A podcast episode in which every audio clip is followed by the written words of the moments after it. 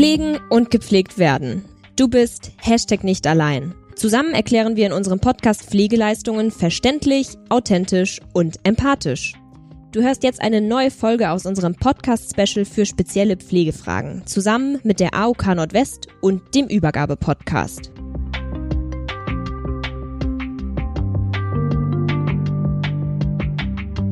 Hallo und herzlich willkommen zu einer neuen Folge des Übergabe-Podcasts. Wir melden uns zurück heute mit dem ersten Teil. Wir haben ja schon darüber gesprochen, dass wir mit der AOK Nordwest eine Kooperation machen, wo wir eher Angehörige und pflegebedürftige Personen bzw. PflegeempfängerInnen in den Fokus nehmen werden. Und heute geht es los. Ich sitze hier in Itzehoe mit Britta Jansen. Hallo. Hallo. Frau Jansen, heute geht es um die Pflegebedürftigkeit bzw. um die Frage, was passiert denn, wenn ich eigentlich pflegebedürftig werde? Was sind eigentlich Pflegegrade? Und ich würde vorschlagen, bevor wir ins Thema einsteigen, das ist die Frage, wer sind Sie eigentlich?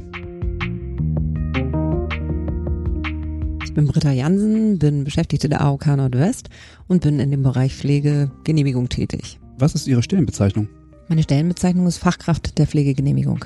Und was beinhaltet die Stelle? Was steckt so dahinter? Die Stelle bedeutet, dass ich bei meinen KollegInnen besonders komplexe Vorgänge bearbeite, dass ich auch den Versicherten für besonders komplexe Vorgänge zur Verfügung stehe. Okay. Komplexe Vorgänge. Ich kann mir gut vorstellen, dass bei Personen, bei denen es plötzlich Thema wird, die Pflegebedürftigkeit, dass hier viel anläuft und jetzt beginnt diese komplexe Kaskade. Damit sind wir mitten im Thema drin und als erstes müssen wir vielleicht die Hörenden abholen. Was versteht man dann eigentlich so unter so einer Pflegebedürftigkeit? Was ist das? Also es gibt Menschen, die werden aufgrund unterschiedlicher Dinge pflegebedürftig. Das heißt, sie sind entweder besonders alt und der Altersaufbrauch ist da oder aber aufgrund von irgendwelchen Erkrankungen oder schlimmen Unfällen tritt hier plötzlich eine Veränderung des Gesundheitszustands ein. Sie können nicht mehr alleine leben bzw. sich nicht mehr alleine versorgen. Dafür gibt es die Pflegebedürftigkeit. Das bedeutet es, dass Unterstützung von außen notwendig ist. Ich würde jetzt fragen, ab wann ist jemand pflegebedürftig? Sie haben das jetzt damit beschrieben, wenn jemand Unterstützung braucht und in seinem Alltag nicht mehr zurechtkommt. Ist das richtig oder fehlt da noch was? Da fehlt noch eine ganze Menge. Das ist erstmal der Oberbegriff. Mhm. Pflegebedürftig bin ich, wenn ich eine bestimmte Voraussetzung oder wenn ich bestimmte Voraussetzungen erfülle. Diese Pflegebedürftigkeit wird durch den medizinischen Dienst vorgeprüft. Das bedeutet, dass ich in bestimmten Modulen eine Unterstützung benötige. Das sind ganz unterschiedliche Module, die dann abgefragt werden, um eine Ausstellung zu geben. Es gibt das Modul um die Mobilität, dann geht es um kognitive Einschränkungen. Das heißt, wenn also der Geist nicht mehr hundertprozentig funktioniert, dann gibt es eine psychische Komponente, die auch berücksichtigt wird. Da wird also geschaut, inwieweit ist die Psyche der Norm entsprechend oder sind hier Abweichungen. Dann gibt es das Modul der Selbstversorgung. Das bedeutet, kann ich mich selber waschen, kann ich mich anziehen. Dann kommt das nächste Modul, das geht um die Versorgung mit Medikamenten. Kann ich meine Kompressionsstrümpfe anziehen? Kann ich alleine zum Arzt? Und eine letzte Komponente, die dann besagt, kann ich mein Alltagsleben alleine gestalten? Das klingt ein bisschen abstrakt, bedeutet aber, kann ich alleine meine Freunde anrufen? Kann ich alleine rausgehen und dort Kontakte aufnehmen zu anderen Personen? Oder wie auch immer ich mein Leben gestalten möchte in der Vergangenheit, kann ich das jetzt auch weiterhin ohne Fremdhilfe tun? Mhm. Vielleicht gehen wir nachher nochmal genauer auf diese einzelnen Module ein. Da hat sich ja in den letzten Jahren auch einiges geändert. Ich frage mich, was muss denn passieren, damit Menschen pflegebedürftig werden? Also was sind denn so Gründe? Können Sie da Beispiele nennen? Wie ich vorhin schon ausgeführt habe, gibt es natürlich vielschichtige Gründe. Krankheit ist leider Gottes immer der häufigste Grund. Es können aber auch Akutsituationen eintreten, wie beispielsweise Unfälle. Was wir alle nicht hoffen wollen, ist, dass wir irgendwann vielleicht doch einen Unfall haben auf der Autobahn oder wo auch immer. Dann ist natürlich die Situation, wie gesund komme ich aus dieser Geschichte heraus? Und wenn ich dann eben nicht gesund herauskomme, kann es sein, dass ich pflegebedürftig werde, dass ich also Unterstützung brauche, weil ich mich nicht mehr selber anziehen kann, weil ich Unterstützung brauche, weil ich jetzt zum Arzt gefahren werden muss. All diese Geschichten, die man sich nicht erwünscht, aber die durchaus im Leben ja vorkommen können und wo zum Glück durch die Pflegeversicherung vorgesorgt worden ist. Das ist, glaube ich, nochmal ein ganz wichtiger Aspekt. weil man, glaube ich, Pflegebedürftigkeit immer so mit dem Alter verbindet. Zumindest ist das in meiner Realität so. Sie haben jetzt gesagt, Unfälle können das Leben kreuzen und auch dann kann man pflegebedürftig werden. Ich kann genauso pflegebedürftig werden. Jederzeit, leider Gottes. Also keiner ist davor gefeit. Mhm. Es gibt auch Kinder, die auf die Welt kommen und aufgrund von irgendwelchen Geburtsfehlern oder aber auch anderen schlimmen Dingen, die während der Schwangerschaft oder auch während der Entbindung passieren können, können also direkt gleich als pflegebedürftig auf die Welt kommen. Mhm. Klar ist jedes Baby pflegebedürftig, aber die Frage ist eben im Verhältnis zu einem gesunden Kind, wie sehr ist hier eine viel mehr Aufmerksamkeit für das Kind erforderlich und wie intensiv ist es. Mhm. Und es ist utopisch zu glauben, dass wir hier bei Pflegebedürftigen erst ab 80 sprechen, sondern es beginnt definitiv vorher. Mhm. Es ist immer schade zu sehen, aber es ist einfach Fakt und es ist gegeben, dass also nicht das Alter unbedingt der Fokus ist, wo hier die Pflegebedürftigkeit beginnt, wobei das natürlich die meisten betrifft. Aber wir haben auch definitiv ganz, ganz viele, viel jüngere Pflegebedürftige, die mhm. wir versorgen. Jetzt haben wir schon ein bisschen über das Alter gesprochen, sprich viele Personen können einfach so pflegebedürftig werden und das bringt mich zu dem Aspekt, wir alle sind ja versichert in einer Pflegeversicherung. Wir sind ja pflichtkrankenversichert und damit sind wir auch mitversichert in der Pflegeversicherung. Jetzt werde ich pflegebedürftig. Ab wann habe ich denn überhaupt Anspruch, Leistung aus dieser Versicherung zu bekommen?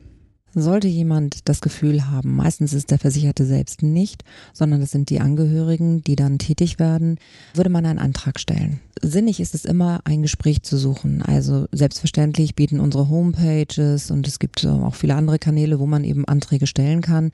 Ich finde das Gespräch immer noch am angenehmsten, weil man dann auch gleich Unterstützung geben kann und Aufklärung geben kann, wie es dann weitergeht.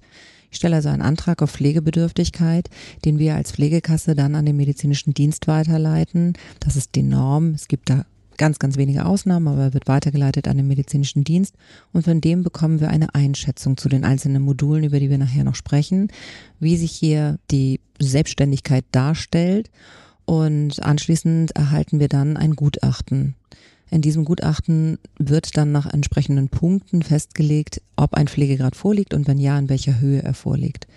Wir als Pflegekasse prüfen dieses Gutachten, schauen uns das an und entscheiden dann, in welchen Pflegegrad der Versicherte eingestuft wird und übermitteln ihm das dann auch, damit er dann die Möglichkeit hat, auch darauf zu reagieren. Sie sagen immer Pflegegrade. Sind das nicht Pflegestufen? Die Pflegestufen sind abgeschafft worden. Seit 2017 gibt es Pflegegrade.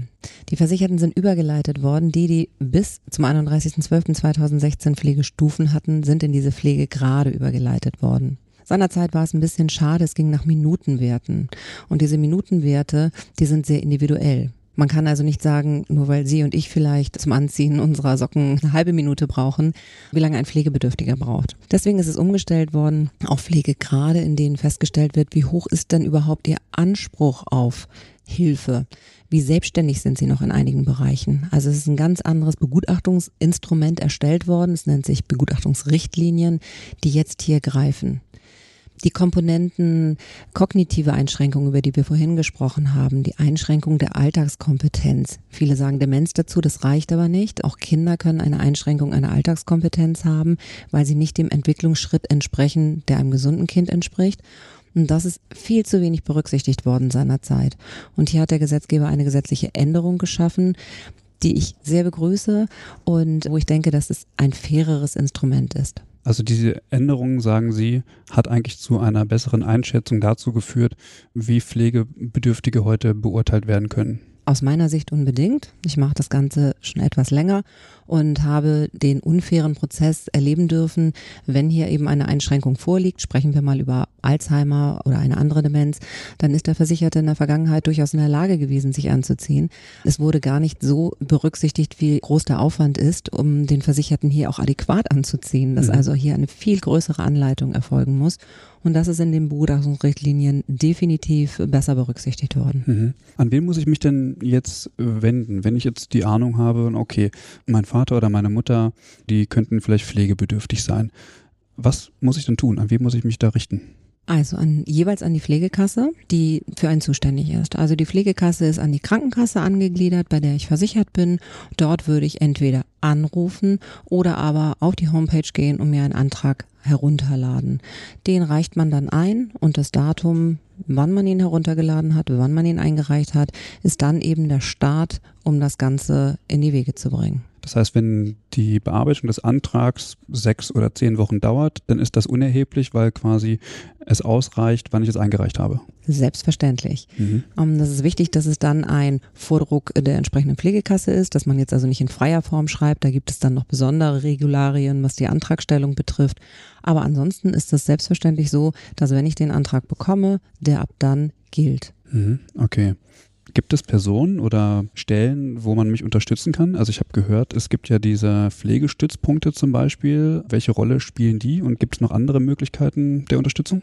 Es gibt eine vielfältige Anzahl an Unterstützung. Gehen wir davon aus, man hat diesen schlimmen Unfall und liegt im Krankenhaus. Mhm. Dann gibt es im Krankenhaus ein Case Management. Das heißt, dort gibt es einen sozialen Dienst, der sich darum kümmert, dass Versicherte direkt in den Genuss eines Pflegegrades kommen können. Dort wird ja eine Vorab-Einschätzung getroffen durch Ärzte, durch Pflegepersonal. Das heißt, die können das viel, viel schneller in die Wege leiten. Mhm. Das hat den Aspekt, dass wenn ein Versicherter aus dem Krankenhaus entlassen wird, er gleich eine Versorgung hat. Wenn ich in der Häuslichkeit lebe und benötige das, dann kann ich einen Pflegestützpunkt aufsuchen. Dort gibt es Pflegeberater, die unterstützen mich bei der Antragstellung.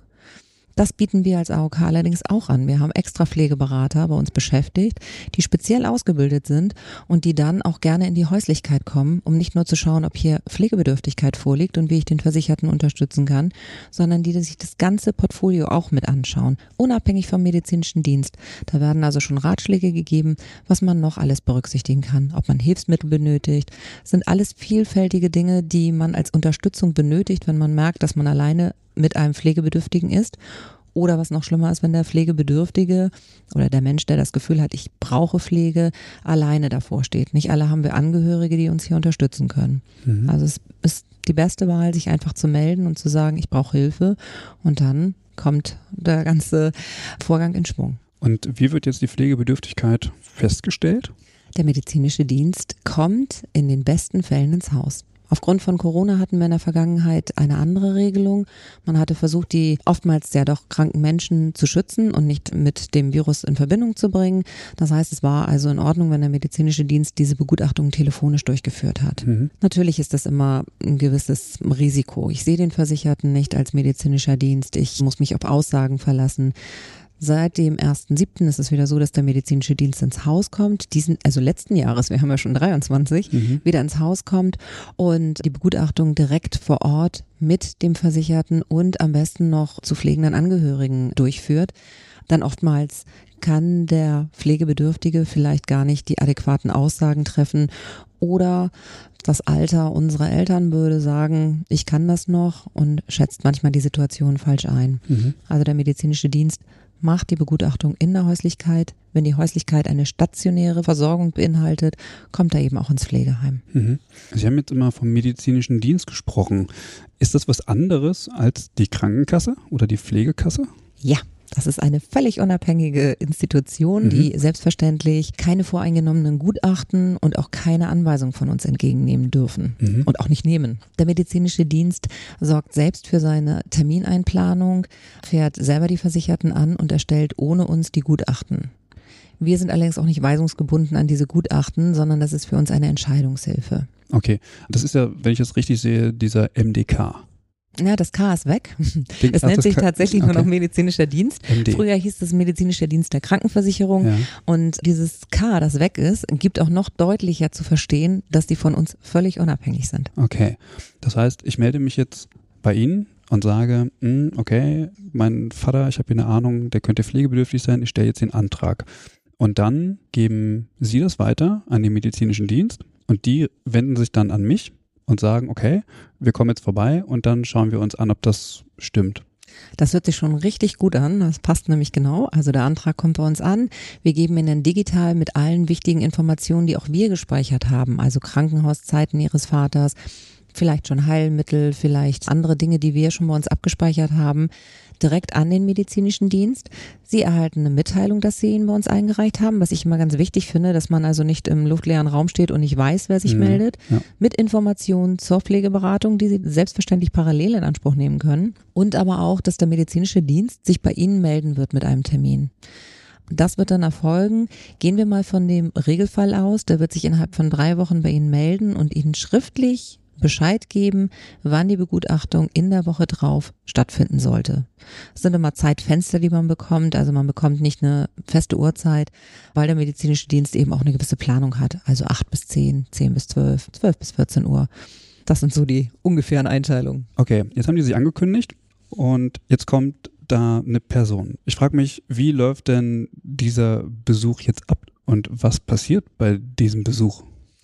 Also es ist geschultes Personal, das vorbeikommt. Es kommt jetzt also nicht irgendjemand, sondern es sind Ärztinnen, es sind Pflegekräfte, die dort vorbeikommen und äh, sich ein Bild machen.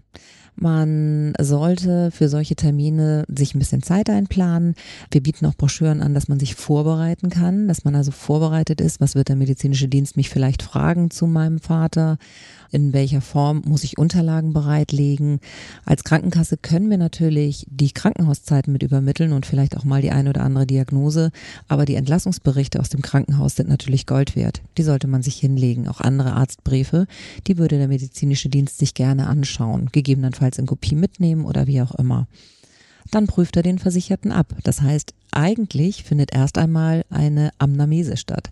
Er führt ein Gespräch mit dem Versicherten, selbstverständlich alles in ihrem Beisein. Aber die Frage ist, wie auskunftsfreudig ist Ihr Vater noch und welche Bewegung macht er mit? Es werden also standardisierte Fragen zwar gestellt, aber selbstverständlich ist es so, dass der medizinische Dienst sehr gut auch merkt, wie läuft es. Der wird versuchen, ihrem Vater die Hand zu geben und wird bei dieser Gelegenheit auch schon mal die Handkraft abfordern.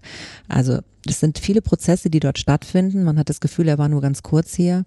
Aber tatsächlich ist diese Begutachtung schon vom ersten Klingeln. Wer öffnet mir die Tür? Ist es der Versicherte? Ist es der Sohn? Das sind schon viele Dinge, die dort mit einspielen. Mhm. Dann prüft er durch, welche Fähigkeiten haben Sie? Können Sie eine Flasche öffnen? Können Sie sich das Glas selber einschenken? Er testet auch, können Sie sich die Jacke öffnen oder das Hemd öffnen, können Sie also Knöpfe benutzen.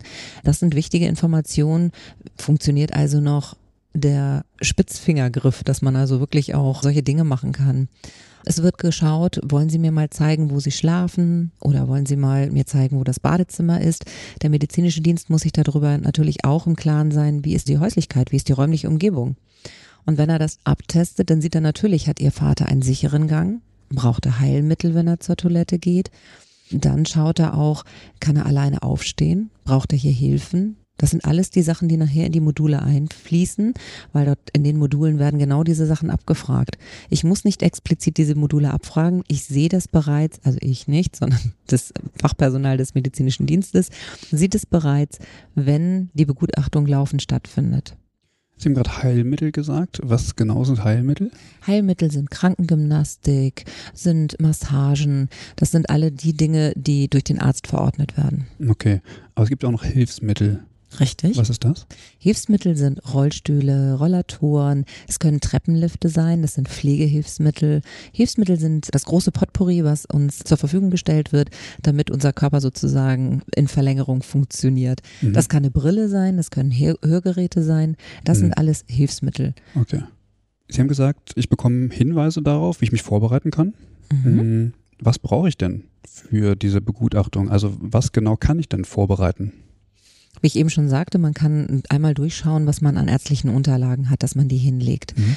Ich würde immer ein klärendes Gespräch vorher mit meinem Angehörigen führen. Das ist ganz wichtig. Manchmal ist es so, dass wir als Kinder das Gefühl haben, wir sprechen jetzt erstmal nur über die älteren Pflegebedürftigen, dass wir tätig werden müssen. Entscheidend ist, was auch der Versicherte möchte. Wenn hier also keine kognitiven Einschränkungen sind, dann sollte der Versicherte ganz deutlich darüber aufgeklärt werden, was da jetzt passiert. Dass also jetzt jemand vorbeikommt vom medizinischen Dienst, der eben auch schaut, was kannst du noch, wo brauchst du vielleicht Unterstützung Unterstützung. Manchmal werden die Versicherten auch aufgefordert, ob sie ihre Haut inspizieren lassen wollen, also ob es vielleicht auch Ödeme, also Wassereinlagerungen gibt. Die Belastung wird getestet. Das sind alles Sachen, wo ich den Versicherten, also wo ich meinen Vater darauf vorbereiten würde, dass das jetzt mit ihm passieren würde. Das sind die Sachen, wo ich sage, da kann man sich darauf vorbereiten, dass der Vater jetzt nicht unangenehm berührt ist, wenn es heißt, können Sie mal bitte ein Glas Wasser einschenken. Dass er dann nicht denkt, was soll das jetzt? Sondern dass man einfach doch vorbereitet ist, dass ein Gespräch stattfindet und dass während des Gesprächs auch Tätigkeiten stattfinden, die der medizinische Dienst abfordert. Ich finde, das ist das Allerwichtigste. Und es ist aber auch das Wichtigste, ich sage immer, wasch mich, aber mach mich nicht nass, funktioniert nicht. Wenn ich Hilfe brauche, dann muss ich auch dazu stehen. Mhm. Es kann nicht funktionieren, dass ich sage, ich bräuchte jemanden, der mir beim Duschen hilft. Aber wenn ich gefragt werde, dann sage ich, nee, das mache ich alles alleine. Aber der Fall kommt doch bestimmt häufig. Häufiger, viel häufiger vor, als ja. man so denkt. Da kann ich dann auch nur raten, wie gesagt, wenn jemand alleine ist, wenn der medizinische Dienst kommt, kann der medizinische Dienst natürlich auch nur mit diesen Aussagen dieser Person leben. Also er kann nichts sich aus den Fingern saugen. Er kann sich vielleicht ein Bild machen. Er fragt ja auch Fragen, merken sich mal drei bestimmte Begriffe. Die fragt er nach einer gewissen Zeit ab. Damit merkt er natürlich auch, ob kognitive Einschränkungen da sind. Aber wenn nur eine Person da ist, ist eben diese Aussage maßgebend. Wenn Sie als Sohn anwesend sind und Ihr Vater erzählt, ich kann alles, sollten Sie immer versuchen, anschließend das Gespräch mit dem medizinischen Dienst nochmal aufzunehmen. Aus eigener Erfahrung weiß ich, dass das überhaupt gar kein Problem ist. Dass man also das Gespräch am beispielsweise auch Bett des Vaters führt, aber anschließend beim Begleiten des medizinischen Dienstes zur Tür dort auch nochmal ganz kurz das Gespräch sucht. Ich habe gerade so ein Szenario im Kopf zum Beispiel mein Vater. Mhm. Ich gehe davon aus, er entwickelt eine Demenz. Jetzt brauche ich dafür vielleicht eine Diagnose. Jetzt bekomme ich die aber vom Arzt nicht, weil der Arzt sagt, nee, also ist im Rahmen des normalen Alters irgendwie, ist nur ein bisschen vergesslich, alles gut. Jetzt habe ich ja nichts in der Hand, aber die Ahnung, dass es im Alltag trotzdem andere Ausmaße annimmt. Jetzt kann ich ja diese Situation gar nicht in dieser Breite beschreiben. Also wie kann ich mich denn auch glaubwürdig dem medizinischen Dienst gegenüber äußern, ohne dass ich von Expertinnen und Experten eine Diagnose habe, die ich aber eigentlich bräuchte, um das nachweisen zu können. Also aus meiner Sicht ist es nicht immer zwingend erforderlich, das schriftlich nachweisen zu müssen, wenn mhm. Sie das glaubhaft schildern können. Es sind dort wie ich ja schon sagte, Experten, die dort ins Haus kommen. Das heißt also, es ist nicht das erste Mal, dass sie jemanden sehen, der das eine sagt und das andere meint. Mhm. Und ich denke einfach mal, wenn man es glaubhaft schildern kann, dass man sagt, wir haben die Problematik, der Herd bleibt an. Wir haben die Problematik, dass meine Mutter mich nachts immer wieder anruft, sich nicht zurechtfindet oder Hilfe braucht, um wieder in den Schlaf zu kommen. Sie hat vielleicht Fantasien, sie hat vielleicht irgendwelche Visionen. Dann kann man das auch schildern. Ich denke mal, jeder Hausarzt ist eigentlich auch so gut, dass er schon auch ihren Schilderungen glaubt. Natürlich können das immer mal kurze Phasen sein. Wir hatten einen sehr heißen Sommer und dann kann es sein, dass vielleicht nicht genügend getrunken worden ist. Da gibt es viele Gründe für. Das kann auch sein, dass ich nicht alle fünf Minuten auf Toilette laufen möchte, weil mir die Beine vielleicht wehtun oder ähnliches. Dann kann es auch mal zu Veränderungen der, der kognitiven Geschichte kommen. Aber ich denke mal, grundsätzlich wäre es so, dass der Hausarzt schon tätig wird. Mhm. Manchmal reicht auch schon der Medikamentenplan, damit der medizinische Dienst erkennt, okay, hier sind Medikamente, die in diese Richtung zielen. Mhm. Deswegen sage ich ja, Krankenhausberichte sind auch immer sehr sinnvoll. Auch dort werden viele Nebendiagnosen angegeben. Ich muss nicht zwingend einen Bericht vom Neurologen haben, um mhm. hier eine Glaubwürdigkeit darzustellen. Mhm. Okay. Da fällt mir eine Sache ein. Wenn ich ins Krankenhaus gehe, muss ich ja einwilligen, ob ich äh, im Rahmen des Entlassungsmanagements Daten weitergeben möchte. Das heißt, es ist hier empfohlen, tatsächlich auch dem zuzustimmen, damit alle Daten dann für so einen Fall auch zur Verfügung stehen. Ich kann da nur aus eigener Erfahrung sprechen. Ich würde sofort ankreuzen, weil dann das Case Management automatisch tätig wird. Also es ist so, dass jemand, der im Krankenhaus aufgenommen wird, sprechen wir ruhig mal von älteren Menschen und nicht von Unfallopfern oder ähnlichem, mhm. sondern von dem Normalfall, es kommt ein älterer Mensch. Das Krankenhauspersonal kann das sehr gut einschätzen, ob hier vielleicht im Anschluss eine Pflegebedürftigkeit vorliegt. Und das Rad, das ins Rattern kommt im Hintergrund, das merkt man als Pflegebedürftiger gar nicht. Es ist also so, dass man wirklich die Fragen ein, wie soll es weitergehen, wie stellen Sie sich das vor? Und das sind alles Sachen, die schon aufgeschrieben werden, wo mit den Ärzten gesprochen wird, ohne dass sie es wirklich mitbekommen. Auch als Sohn nicht, sondern mit ihnen wird dann anschließend das Gespräch gesucht. Wie soll dann die Versorgung in der Häuslichkeit weiter erfolgen? Und das ist die beste Unterstützung, die Sie bekommen können. Sprechen wir mal über Fristen. Sie haben vorhin gesagt, der medizinische Dienst kommt innerhalb von sechs bis zehn Wochen. Das will ich nicht hoffen. Ich will hoffen, dass er früher kommt. Wenn jemand im Krankenhaus ist und das Case Management, das Entlassungsmanagement kommt zum Tragen, dann haben sie meistens innerhalb von sieben Tagen bereits den vorläufigen Pflegegrad, wenn er denn notwendig ist. Es gibt meistens den Pflegegrad 2, also 1 oder 2. Die höhere Einstufung wird dann immer festgelegt, wenn eine endgültige Begutachtung im Anschluss in der dann gültigen Häuslichkeit das kann das Pflegeheim sein, wenn es hart auf hart kommt. Aber es könnte eben auch vorher erstmal die Häuslichkeit zu Hause wieder sein. Aber dann kann ich auch gleich einen Pflegedienst informieren. Ich kann gleich sagen, haben Sie Kapazitäten, dann kommen Sie gerne zu mir. Wir haben jetzt erstmal vorläufig den Pflegegrad 2. Mhm. Das Krankenhaus kann Sie entlassen, also den Vater. Und Sie haben die finanzielle Sicherheit, dass Sie gleich wissen, ich stehe nicht alleine da, sondern es kommt gleich dieses große Rad in Bewegung.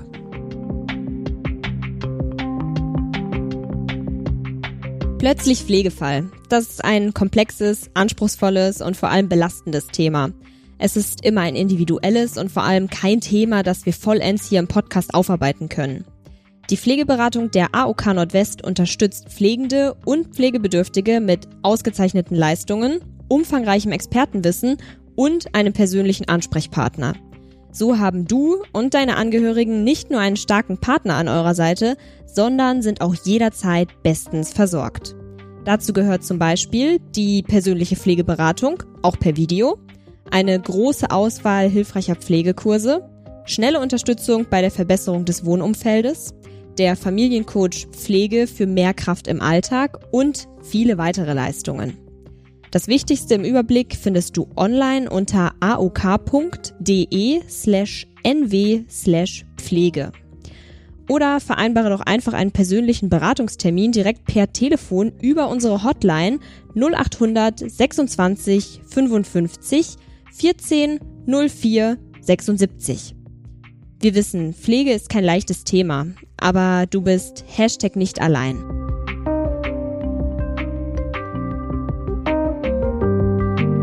Welchen Sinn hat denn eigentlich ein Pflegegrad? Also was kann ich denn damit erreichen und welche Intention hat es, bis auf dass ich jetzt weiß, dass ich Pflege benötige?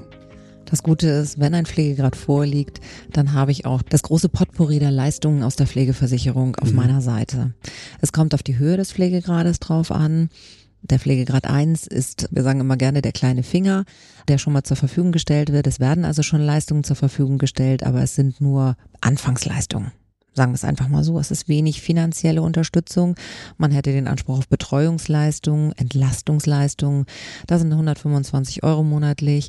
Das ist natürlich aber auch nur der Pflegegrad 1. Das heißt, die Selbstständigkeit ist noch im großen Maße da und ich brauche in einigen kleinen Bereichen vielleicht Unterstützung und ich erreiche eine gewisse Punktzahl und habe den Pflegegrad 1. Vom Pflegegrad 2 an bis zum Pflegegrad 5 stehen mir alle Leistungen zur Verfügung, die die Pflegeversicherung bietet. Wir sprechen hier über eine große Anzahl. Im ersten Step wird es erstmal wahrscheinlich entweder das Pflegegeld, die Pflegesachleistung, eine Kombination aus beiden sein. Man hat Anspruch auf Pflegehilfsmittel, das sprachen wir ja vorhin schon von Pflegebetten und ähnlichem. Man hat Anspruch auf Wohnumfeld verbessernde Maßnahmen die allerdings auch im Pflegegrad 1. Wenn ich jetzt merke, ich habe eine etwas erhöhte Dusche und da kriege ich meine Beine einfach nicht mehr rein. Für meine Angehörigen ist das natürlich auch ein gewisser Gradakt, mich dann da zu duschen. Dann kann ich mein Bad umbauen in eine ebenerdige Dusche. Das sind natürlich alles Leistungen, die ich vorher noch einmal klären muss. Kann ich die auch wirklich erhalten? Der medizinische Dienst gibt viele Einschätzungen vorab und wie gesagt, die Pflegeberater sind ein guter Partner. Die bieten auch ungefragt Rat. Das heißt also, wenn man dann die Wohnung besichtigt, kann man dann eben auch sagen, hm, ich sehe, wie Sie hier gehen, haben Sie mal drüber nachgedacht? Mhm. Gibt es die Möglichkeit, vielleicht einen Treppenlift einzubauen, wenn die pflegerelevanten Räume in unterschiedlichen Etagen vorhanden sind? Das sind die Leistungen, auf die ich erstmal zugreife. Wenn ich aus dem Krankenhaus komme, kann es natürlich durchaus sein, dass ich erstmal mit einer Kurzzeitpflege anfange. Ich kann auch nicht wieder in eine Häuslichkeit. Wir erleben es ja häufig, dass die Versicherten nach dem Krankenhaus erstmal ein bisschen wackeliger sind. Mhm. So, und dann ist es natürlich schön, wenn ich erst einmal in ein Pflegeheim komme und dort in eine Kurzzeitpflege. Das dient der Mobilisierung. Das kann anschließend eine vollstationäre Pflege ergeben, wenn man sich darüber im Klaren ist, dass es vielleicht in der Häuslichkeit nicht mehr geht. Aber es kann auch einfach nur eine vorübergehende Zeit sein, damit ich fit genug bin und anschließend wieder in der Häuslichkeit mit Unterstützung eines Pflegedienstes weiterleben kann. Okay, das heißt, ich bin gar nicht immer pflegebedürftig? Also ich kann die Pflegebedürftigkeit quasi auch wieder ablegen? Nein, ganz so einfach ist es nicht, dann habe ich mich schlecht ausgedrückt. Die Pflegebedürftigkeit ablegen wäre beispielsweise, wenn ich einen Schlaganfall habe. Nehmen wir einfach mal das Beispiel eines Schlaganfalls. Mhm der eine etwas längere Rekonvaleszenz bedeutet. Man muss mindestens ein halbes Jahr vorausschauend auf diese Pflege angewiesen sein. Mhm. Nur dann bin ich wirklich pflegebedürftig. Das okay. ist eine gesetzliche Regelung gehen wir davon aus, der Schlaganfall ist nicht innerhalb eines halben Jahres so weit wiederhergestellt, beziehungsweise die ganzen Einschränkungen, dass ich nicht mehr pflegebedürftig bin. Dann würde ich erstmal vorläufig einen Pflegegrad bekommen und hätte dann eine Nachuntersuchung. Der medizinische Dienst kann, darf, soll in regelmäßigen Abständen Nachuntersuchungen durchführen, um zu schauen, ob sich der Pflegegrad vielleicht auch verschlechtert hat oder ob meine gesundheitliche Situation, sprechen wir nach dem Unfall, nach dem Schlaganfall, sich wieder so weit hergestellt hat, dass ich es nicht mehr benötige. Dann wird auch der Pflegegrad gegebenenfalls wieder aberkannt. Mhm. Das klingt jetzt böse, aber das ist gar nicht so gemeint, sondern man selber wünscht sich ja eigentlich auch nicht pflegebedürftig zu sein. Ich wollte gerade sagen, das ist natürlich im Rahmen der Leistung, die man bezieht, bisschen doof, aber auf der anderen Seite ist man ja auch einfach gesund und vielleicht ist das nicht einfach auch ein erstrebenswerteres Ziel. Das denke ich. Genau.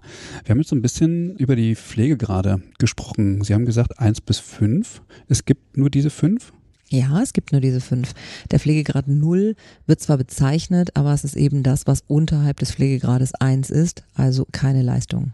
Okay, also es gibt eins bis fünf, null gibt es nicht wirklich und ist auch im Gesetz nicht genannt. Aber Pflegegrad eins hat eine Besonderheit. Äh, welche ist das?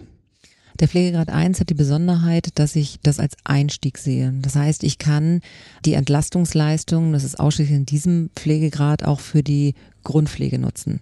In den anderen Pflegegraden ist es so, dass ich ja Pflegegeld oder Kombinationsleistung oder Sachleistung bekommen kann. Die Entlastungsleistung ab Pflegegrad 2 muss ich für Dinge nutzen oder darf ich für Dinge nutzen, die meiner Entlastung und der Entlastung meiner pflegebedürftigen Angehörigen gelten. Im Pflegegrad 1 ist die Besonderheit, dass auch der Pflegedienst kommen kann und diese 125 Euro, die ich monatlich zur Verfügung habe, für die Grundpflege, sprich für Duschen und Anziehen nutzen kann. Sie haben jetzt von verschiedenen Leistungsarten gesprochen, von Sachleistung, Geldleistung und Entlastungsleistung. Wo genau liegen hier die Unterschiede? Grundsätzlich haben Pflegebedürftige Anspruch auf Sachleistung. Das heißt, dass der Pflegedienst vorbeikommt und das im Rahmen einer Sache direkt mit uns abrechnet. Dann, wenn der Pflegebedürftige die Pflege in geeigneter Form in der Häuslichkeit selber sicherstellen kann, hat er Anspruch auf Pflegegeld. Das kann man beantragen. Wenn also pflegebedürftige Angehörige da sind, dann kann man eben Pflegegeld beantragen. Man kann auch eine Kombination aus beiden nehmen. Gehen wir davon aus, Sie sagen, ich bin für meinen Vater da, ich regel sehr viel. Ach, duschen möchte ich ihn aber nicht. Das heißt also, alle zwei Tage kommt ein Pflegedienst. So kann man das miteinander kombinieren. Man hat Anspruch auf 100 Prozent Leistung. Die Leistungen sind unterschiedlich. Also je nach gestaffelten bestimmten Pflegegrad sind es eben Summen, die auch zur Verfügung gestellt werden. Und wenn ich beispielsweise von der Summe im Pflegegrad 2, das sind 724 Euro Pflegesachleistungen, 50 Prozent in Anspruch nehme, dann stehen wir eben vom Pflegegeld, das im Pflegegrad 2 von 316 Euro beträgt, auch nochmal die Hälfte zur Verfügung. Ich mhm. bekomme also das eine zur Hälfte und 158 Euro Pflegegeld. Mhm. Die Entlastungsleistungen sind eine Zusatzleistung, die immer anfallen. Das heißt, ich habe immer den Anspruch pro Monat auf 125 Euro. Das ist eine ganz schöne Leistung, weil ich kann diese Leistung eben nutzen, um meine Angehörigen zu entlasten. Hier können familiäre Dienste in Anspruch genommen werden. Es gibt ein Wort, das nennt sich Nachbarschaftshilfe. Das ist von Bundesland zu Bundesland unterschiedlich geregelt. Dann gibt es noch nach dem Landesrecht anerkannte Pflegeeinrichtungen oder Pflegehilfen. Das sind Geschäftspartner, die sich zur Verfügung stellen und sagen, ich würde gerne etwas anbieten. Das biete ich landesweit an und ich putze zum Beispiel und stelle das zur Verfügung. Wenn es anerkannt ist, dann kann man das alles über diese 125 Euro zahlen. Mhm. Manchmal gibt es Zeiten, wo man sagt, ich möchte das jetzt im Moment nicht. Sie haben Urlaub, haben vielleicht ein, zwei Monate für Ihren Vater auch die Möglichkeit einzukaufen, die Behördengänge zu erledigen und andere Dinge. Das heißt, der Pflegedienst oder auch diese andere Institution kommt gar nicht zum Zuge. Dann sparen Sie diese 125 Euro in einem Spartopf an. Das heißt, wenn dann der Pflegedienst oder ähnliche Institutionen wieder zum Tragen kommen, hat man nicht nur 125 Euro im Monat zur Verfügung, sondern das Geld, was man bis dahin nicht verbraucht hat, kommt dann on top. Da gibt es gesetzliche Regelungen, die den Jahreswechsel noch betreffen. Das wäre dann sehr individuell zu sehen. Aber grundsätzlich kann man das immer als kleines Sparschwein sehen, das man dann irgendwann auch nutzen kann. Auszahlen lassen kann ich mir das nicht. Nein. Okay. Das ist eine, wenn man so will, auch Sachleistung. Alle Sachen sind nicht auszahlbar, sondern es ist eine Erstattungsleistung. Wenn ich also eine Rechnung habe, dann wird diese damit beglichen. Mhm. Da gibt es auch noch andere Sachen, die ich mir davon bezahlen kann, aber ich denke mal, da gehen Sie wahrscheinlich nochmal individuell drauf ein. Sie haben gesagt, die Leistungen müssen anerkannt sein. Woher weiß ich denn, was anerkannt ist? Und woher bekomme ich die Informationen, wen ich dafür jetzt beauftragen kann? Es gibt eine Internetseite, wir haben den Pflegenavigator der AOK. Dort kann man schauen, welche Angebote in welchem Bundesland jeweils zugelassen sind. Also es ist sehr gut geclustert. Man kann dort die Postleitzahl eingeben, kann einen Umkreis eingeben und kann auch danach Angeboten suchen. Es geht also gar nicht darum, dass Sie vielleicht schon ein Angebot haben, sondern man kann sich auch dort aus einer großen Wahl etwas raussuchen und dort anrufen und fragen, ob die eben Kapazitäten haben. Mhm. Dort sind auch alle Pflegedienste hinterlegt, alle Kurzzeitpflegeeinrichtungen und auch alle Pflegeheime. ist also sehr gut zu nutzen, wenn man ohne Pflegeberatung unsererseits also sich auch so ein bisschen durch den Dschungel kämpfen möchte und sagen möchte, nee, ich möchte selber mal gucken, welche Einrichtung ich jetzt hier jeweils nutzen möchte. Okay, also ich kann den Pflegenavigator nutzen, ich kann aber auch quasi bei Ihnen anrufen und Sie sagen mir dann, wo in der Nähe quasi jetzt ein anerkannter Dienst ist. Okay. Selbstverständlich. Mhm. Jetzt ist es so, dass die Pflegegradeinstufung erfolgt ist und ich bin damit aber nicht einverstanden. Es kann ja sein, dass ich der Meinung bin, nee, mein Vater ist sehr viel pflegebedürftiger, als das jetzt hier äh, festgestellt wurde. Was kann ich denn dann tun? Das passiert leider Gottes auch immer wieder. Ich hatte ja erzählt, dass bis 30.06. die Begutachtungen sehr oft telefonisch erfolgt sind. Und am Telefon kann sich der medizinische Dienst nicht so gut ein Bild machen. Und sie selbst haben vielleicht auch in dem Augenblick vergessen, das ein oder andere zu sagen. Das passiert immer mal wieder. Das ergibt sich. Das Wichtigste ist, dass man sich in Ruhe damit auseinandersetzt, dass man also jetzt nicht in Panik gerät oder sich ungerecht behandelt fühlt, sondern dass man sich einmal das Gutachten in Ruhe durchliest. Und wenn man dann feststellt, dass der medizinische Dienst Dinge anders wahrgenommen hat, als man sie selber zum Ausdruck bringen wollte, sollte man sich einfach ein weißes Blatt Papier daneben legen und das aufschreiben. Man hat die Möglichkeit innerhalb eines Monats, nachdem man den Bescheid, also es gibt nicht nur das Gutachten, sondern wir erteilen anschließend auch immer einen Bescheid, wenn man den bekommen hat, hat man innerhalb eines Monats Zeit, hiergegen Widerspruch einzulegen. Auch da rate ich immer zum persönlichen Kontakt, wenn man das möchte. Im persönlichen Gespräch kann man das ein oder andere wirklich schon klären. Man kann schauen, ob man vielleicht eine andere Einstellung hat. Ich nehme immer wahnsinnig gern das Beispiel vom Treppensteigen. Es geht immer um die Selbstständigkeit. Wenn ich die Treppe steigen kann, so wie Sie und ich, ist es kein Problem, sind wir vollständig selbstständig in diesem Bereich. Wenn ich Unterstützung brauche, weil ich vielleicht wackelig bin und jemand hinter mir gehen muss, damit ich die Treppe nicht runterfall, dann bin ich überwiegend selbstständig. Wenn ich jemanden brauche, der mich unterhakt, dann bin ich überwiegend unselbstständig. Und wenn Sie Ihren Vater über die Schulter werfen müssen, weil er gar nicht mehr die Treppe hochkommt, dann ist er wirklich unselbstständig. Und diese Clusterung, die sollte man vielleicht auch einfach in Ruhe einmal beleuchten, ob das zutrifft oder nicht. Die Begutachtungsrichtlinien sind diverse Seiten dick und der medizinische Dienst trifft seine Entscheidung, wie er es empfindet. Aber natürlich können wir auch immer Ratschläge geben, wenn es darum geht, wirklich zu sagen, hier ist völlig etwas falsch gelaufen aus dem Ruder, dass man dann auch weiß, wie kann ich das am besten formulieren? Wie kann ich am besten meinen Widerspruch Ausdruck verleihen, dass der medizinische Dienst dann anschließend auch vielleicht nochmal vorbeikommt? Es wird immer der Erstbegutachter, der also bei Ihnen zu Hause war, befragt. Also der muss sich damit auseinandersetzen, was in ihrem Widerspruch drin steht. Da wird befragt, er guckt sich das an und schaut dann, ob da irgendwas drin steht in ihrem Widerspruch, was dem, was er empfunden hat, widerspricht. Mhm. Dann schaut aber ein zweiter Erstgutachter drauf. Das ist ganz, ganz entscheidend. Also die Beurteilung letztendlich wird von einem Neutralen getroffen. Aber er hört beide Seiten an. So wie Sie Ihren Widerspruch erstellen, sagt natürlich auch der Erstgutachter, wie er es empfunden hat. Und wenn die Diskrepanz zu groß ist, dann kann es durchaus sein, also es passiert nicht ewig und ständig, aber dass der medizinische Dienst eine erneute Begutachtung in der Häuslichkeit durchführt. Und dann schauen wir, was kommt dabei rum. Entscheider sind letztendlich wir. Wir würdigen auch ihren Widerspruch und aber auch das erneute Gutachten des medizinischen Dienstes. Und wenn wir hier feststellen, dass hier weiterhin Diskrepanzen sind, suchen wir nochmal den Kontakt mit dem medizinischen Dienst auf. Das heißt, wenn ich Veranlassung habe für einen Widerspruch, dann wende ich mich an den medizinischen Dienst. Nein. An die AOK direkt. Unbedingt. Der medizinische Dienst gibt uns nur Anhalte. Mhm. Ich sage es immer so schön, Entscheider sind wir.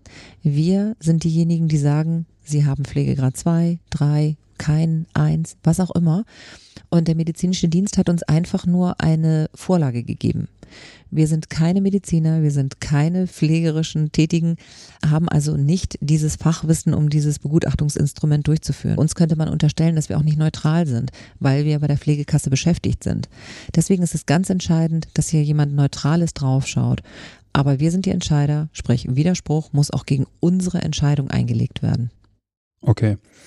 Aber es ist schon so, dass sie auch der Entscheidung des medizinischen Dienstes Folge leisten. Also wenn der medizinische Dienst sagt, habe Pflegegrad 1 und sie schauen sich das an, dann würden sie nicht sagen, nee, würden wir jetzt so nicht sehen. Grundsätzlich folgen wir den Entscheidungen. Mhm. Im Sozialrecht sagt man Grundsatz ist das eine und davon gibt es Ausnahmen. Mhm. Natürlich würdigen wir dann beim Widerspruch auch die Aussagen des Versicherten, der Angehörigen sollten hier grobe Fehler auch aus unserer Sicht passieren. Also auch beim medizinischen Dienst arbeiten Menschen, die mit Mustertextbausteinen vielleicht arbeiten oder ähnlichem oder die vielleicht auch eine Situation ganz anders einschätzen. Dann ist es so, bevor wir einen Vorgang an die Widerspruchstelle weitergeben, also wir gehen mal den Weg ab. Sie stellen einen Antrag. Der Antrag geht an den medizinischen Dienst. Wir bekommen eine Einschätzung. Wir bescheiden diese Einschätzung. Sie sind damit gar nicht einverstanden, legen Widerspruch ein. Es kommt zu einem zweiten Gutachten nach Aktenlage oder nochmal in der Häuslichkeit. Dann würdigen wir das Ganze selbstverständlich sehr kritisch und intensiv, bevor wir das Ganze einem neutralen Widerspruchsausschuss vorlegen, der dann eben eine Entscheidung trifft. Es kann also auch durchaus sein, dass wir nicht der gleichen Meinung sind wie der medizinische Dienst. Aber es ist jetzt nicht die Norm, dass wir uns das angucken und sagen, wir folgen jetzt komplett der Widerspruchsbegründung. Mhm. Es muss schon alles Hand und Fuß haben. Okay. Sie haben vorhin noch einen wichtigen Aspekt meiner Meinung genannt. Und zwar, als Sie gesagt haben mit dem Treppensteigen. Das fand ich ein sehr treffendes Beispiel, dass es um die Selbstständigkeit geht. Mhm. Als es damals, also vor 2017, darum ging, das haben Sie vorhin gesagt, mit den Minutenwerten, da ging es ja darum, was kann die Person denn nicht. Also wir haben eigentlich geschaut, okay, was kann er denn nicht und wie müssen wir das ausgleichen? Und nach der neuen Logik mit dem neuen Pflegebedürftigkeitsbegriff ab 2017 mit den Pflegegraden ist es jetzt so, was kann er denn?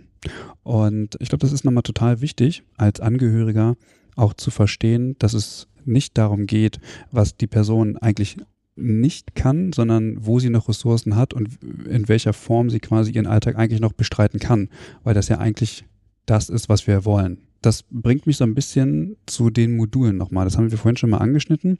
Diese ganze Entscheidung, inwieweit jemand pflegebedürftig ist, folgt ja Kriterien. Das heißt, da gibt es eine ganze Kaskade, die in Modulen aufgeteilt ist. Sechs Module. Welche genau sind das nochmal gewesen? Es ging um die Mobilität, ja. um kognitive Einschränkungen, um psychische Problemlagen. Da sind wir schon bei drei.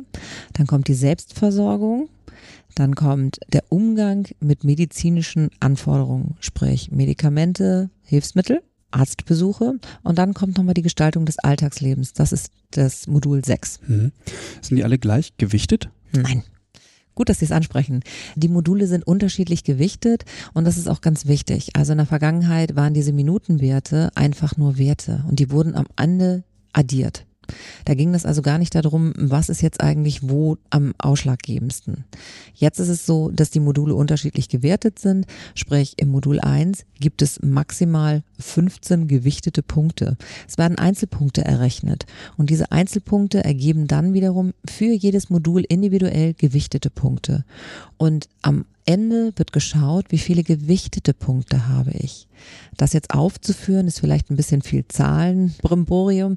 Ich glaube auch nicht, dass das so zielführend ist, aber man muss sich einfach merken, es ist wichtig, dass ich in den einzelnen Modulen zwar Punkte bekommen kann, dass es aber vielleicht nicht ausschlaggebend ist für die gewichteten Punkte.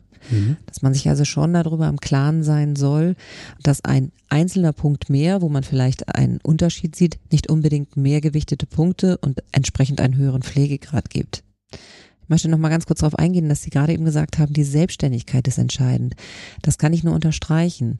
Es ist völlig egal, wie lange ich brauche, um mir meine Socken anzuziehen. Entscheidend ist, kann ich's oder kann ich's nicht. Wie lange heißt natürlich in einem gewissen Rahmen. Aber das ist eben das Entscheidende. In der Vergangenheit war es durchaus so, dass wir oft gesagt haben, kann er sich die Socken nicht anziehen? Gut, wie lange brauche ich, um ihm Socken anzuziehen? Das war nach den Stufen. Jetzt geht es darum, er hat eine gewisse Ressource. Nehmen wir ruhig mal die vordere Körperhälfte. Ich kann meine Hände also noch bewegen. Ich bekomme sie bis zu meinen Ohren oder bis zu meinem Haaransatz hoch. Dann würde man immer sagen, sie haben noch eine gewisse Restressource, um ihr Gesicht zu waschen. Vielleicht, wenn die ha Hände bis zum Nacken hochkommen, um die Haare zu kämmen. Das sind alles diese Ressourcen, die man dann eben noch hat. Das heißt noch lange nicht, dass ich mit den Händen vielleicht auch bis zu den Füßen runterkomme. Da bräuchte ich also eine Unterstützung. Da wäre ich nicht mehr selbstständig im Anziehen von Socken. Deswegen, diese Formulierung ist sehr, sehr gut, nochmal zu überlegen, was kann ich noch, wie selbstständig bin ich noch, nicht wie lange brauche ich dafür. Vielleicht bin ich ein bisschen älter und brauche ein bisschen länger zum Gesicht waschen, aber ich kann mir mein Gesicht waschen. Das bedeutet aber nicht, wenn die Angehörigen noch Dinge können, dass man sich trotzdem nicht bei der Pflegekasse melden sollte, um Unterstützung zu bitten. Also das ist auch nochmal was ganz Wichtiges, glaube ich. Unbedingt, ja, ja. unbedingt. Sie haben vorhin den Fall geschildert, dass wenn ich jetzt wieder mobiler werde beispielsweise, dass ich meinen Pflegegrad verringern kann. Ist das ein Grund dafür, dass ich das Pflegegeld kürzen kann oder gibt es auch noch andere Gründe? Also das Pflegegeld kürzen wir nicht so ohne weiteres. Wenn mhm. also der Pflegegrad geringer wird, dann steht einem halt weniger zur Verfügung oder mhm. ist der Anspruch halt geringer. Das Pflegegeld kürzen muss man so nicht verstehen, sondern die Ansprüche können niedriger sein. Wenn ich jetzt also in eine Kurzzeitpflegeeinrichtung gehe oder ich bekomme Verhinderungspflege, weil die meine pflegenden Angehörigen eben auch mal in den Urlaub fahren wollen oder aber auch private Termine haben, das kann alles Mögliche sein, kann es durchaus sein, dass ich Verhinderungspflege über einen gewissen Zeitraum tageweise in Anspruch nehme und das würde bedeuten, dass der Anspruch auf das Pflegegeld nur noch hälftig zur Verfügung steht. Es wird nicht gekürzt, sondern es steht halt nicht mehr in der Höhe zur Verfügung. Kürzungen, das ist immer das ganz Schlimme, das klingt immer sehr böse, wenn jemand reines Pflegegeld bekommt. Das heißt, es kommt kein Pflegedienst ins Haus. So ist er verpflichtet, einmal entweder im Halbjahr oder im Vierteljahr einen Pflegedienst zum Ansatz zu nehmen, um hier einen Beratungseinsatz durchzuführen. Das heißt, es kommt jemand externes vorbei, der dann schaut, ob die Pflege in geeigneter Form in der Häuslichkeit sichergestellt wird. Es dient dem Pflegebedürftigen. Das muss man sich immer genau vor Augen führen. Man schaut also, wird er in angemessener Form zu Hause gepflegt. Wir unterstellen niemandem irgendwas. Es dient einfach den Dingen, dass man nachschaut, ist noch alles in Ordnung. Sonst kommt der Pflegedienst. Der Pflegedienst schaut natürlich nach, ob alles in Ordnung ist. Aber wenn es reines Pflegegeld gibt, kommt keiner. Es geht auch darum, dass der Pflegedienst dann im Rahmen seines Beratungseinsatzes schaut, ob vielleicht Hilfsmittel notwendig sind, ob ein höherer Pflegegrad notwendig ist. Es ist also nicht eine reine Kontrolle. Es ist einfach vom Gesetzgeber vorgesehenes Regularium, damit man dann eben schaut, ob alles im grünen Bereich ist. Mhm wenn man beschließt, dass man diese Pflegeberatungseinsätze, die für einen selber sind, nicht in Anspruch nimmt, dann gibt es nach gewissen Aufforderungen die Möglichkeit, hier eine Kürzung des Pflegegeldes vorzunehmen. Aber bis dahin ist es in meiner Zeit noch nie gekommen und ich hoffe, das passiert auch nie, weil wir versuchen dann immer mit den Pflegeberatern eine Möglichkeit zu finden, hier eben auch den Versicherten davon zu überzeugen, dass es für ihn ist und dass es nicht eine Kontrolle ist. Mhm, okay. Mein Vater kommt jetzt aus dem Krankenhaus und ich finde keinen Pflegedienst. Heutzutage ist es ja sicherlich nicht besonders einfach, einen Pflegedienst zu finden, aber der Pflegegrad besteht. Und er ist jetzt pflegebedürftig und er braucht diese Leistung, aber ich finde keine anerkannte Stelle, die das jetzt durchführen kann. Was mache ich denn dann? Dann setzen Sie sich bitte unbedingt ganz schnell mit uns in Verbindung. Dafür sind unsere Pflegeberater da. Die würden Sie unterstützen bei der Suche nach einem Pflegedienst. Wir haben natürlich andere Möglichkeiten vielleicht, weil uns einfach noch mehr Adressen zur Verfügung stehen. Die, Sie sind natürlich auch erstmal gehandicapt, sage ich jetzt mal. Das ist eine komplett neue Situation, auf die man sich erstmal einlassen muss. Es gibt Möglichkeiten, dass Sie sagen, ich bleibe eine Zeit lang zu Hause. Das nennt sich Pflegeunterstützungsgeld. Auch das kann man machen, dass man dann in Höhe Ihrer Verdienstausfälle hier einen Ersatz schafft. Es trifft nicht ganz das Netto, aber es ist fast dran. Und in der Form könnte man dann erst einmal eine kurze Zeit überbrücken. Natürlich gibt es auch die Möglichkeit der Kurzzeitpflege, die habe ich vorhin erwähnt. Das heißt, Ihr Vater kommt aus dem Krankenhaus, zu Hause ist niemand, Sie sind berufstätig, Sie können, warum auch immer, jetzt nicht diesen unbezahlten Urlaub nehmen. Dann besteht immer noch die Möglichkeit zu sagen, okay, dann gehe ich jetzt erst einmal in eine Kurzzeitpflegeeinrichtung. Zum einen zur Mobilität, also damit ich wieder ein bisschen fitter werde, zur Mobilisierung, nicht Mobilität, sondern Mobilisierung. Zum anderen aber auch, damit man noch ein bisschen Zeitpuffer hat, um eben einen Pflegedienst anzuschieben. Die Kapazitäten auch bei Pflegediensten sind wechselnd. Es gibt immer wieder die Möglichkeit, auch hier vielleicht irgendwo reinzurutschen, dass man sagt, okay, ich habe jetzt vielleicht erstmal nur eine Versorgung für die ersten 14 Tage, danach sind die Kapazitäten komplett erschöpft, aber dann suchen Sie unbedingt den Weg zu uns. Dafür sind unsere Pflegeberater da, dass sie dann eben unterstützend tätig sind. Mhm. Gibt es denn Unterschiede in der Schwere, welchen Pflegedienst ich brauche? Weil ich kann mir vorstellen, dass ein Pflegedienst, der quasi in Anführungsstrichen die normale Pflege, also sprich, ich verstehe darunter Dinge wie bei der Körperpflege unterstützen, beim Anziehen unterstützen, dass es da vielleicht einen größeren Andrang gibt als bei Personen, die zum Beispiel zu Hause beatmet werden müssen. Also gibt es bei Pflegediensten, die verschiedene äh, Qualifikationen abbilden, auch verschieden lange Wartelisten. Also, aber es gibt ja wahrscheinlich auch nicht so viele Pflegedienste, die eine Beatmung oder eine Heimbeatmung sicherstellen können. Das ist ein ganz kritischer Punkt. Also eine Beatmungspflege, also Intensivpflege nennen wir das Ganze. Es müssen nicht unbedingt immer nur beatmete Patienten sein, aber eine Intensivpflege bedeutet, dass ich eigentlich eine 24 Stunden rund um die Uhr Betreuung brauche. Es ist nicht einfach, das mal eben aus dem Nichts zu stampfen. Mhm. Grundsätzlich ist es natürlich so, dass es Intensivpflegedienste gibt, die sich darauf geschult haben. Aber wenn man sich das mal genau überlegt, muss dort ein Team zur Verfügung gestellt werden, das sich abwechselt in Schichten rund um die Uhr, damit sie auch versorgt, beziehungsweise der Vater oder wie auch immer und versorgt werden. Es ist nicht so, dass es Pflegedienste gibt, die sich es erlauben können, so ein Team weiter zu bezahlen, ohne dass Pflegebedürftige dahinter stecken. Das heißt, oftmals ist es so, wenn jetzt ein Intensivpflegepatient angenommen wird, muss erstmal geschaut werden, dass wir jetzt auch ein Team aus dem Boden stampfen, die dort eben die Pflege vor Ort übernehmen kann. Und da Sie vielleicht in einem Ballungszentrum leben, kann es durchaus sein, dass es bei ihnen schneller zur Verfügung steht, als wenn sie irgendwo auf dem platten Land leben, wo es natürlich schwieriger ist, entsprechendes Fachpersonal, wir sprechen hier auch für über sehr geschultes Personal, die über Intensivpflege zur Verfügung stellen müssen, mal eben gerade sich findet. Es gibt zum Glück die Intensivpflegeeinrichtungen. Es gibt also explizite Einrichtungen, die sich, wenn wir über Beatmungspatienten sprechen, speziell darauf geschult haben die sich gegründet haben dafür. Es gibt äh, Wohngruppen, in denen Intensivpflege angeboten wird, wo eben dieses Pflegepersonal vorrätig ist. Das heißt also, es muss nicht unbedingt in der Häuslichkeit sein. Es kann auch einem, sagen wir mal, stationären Charakter stattfinden. Es ist nicht wirklich stationär, aber in einem stationären Charakter.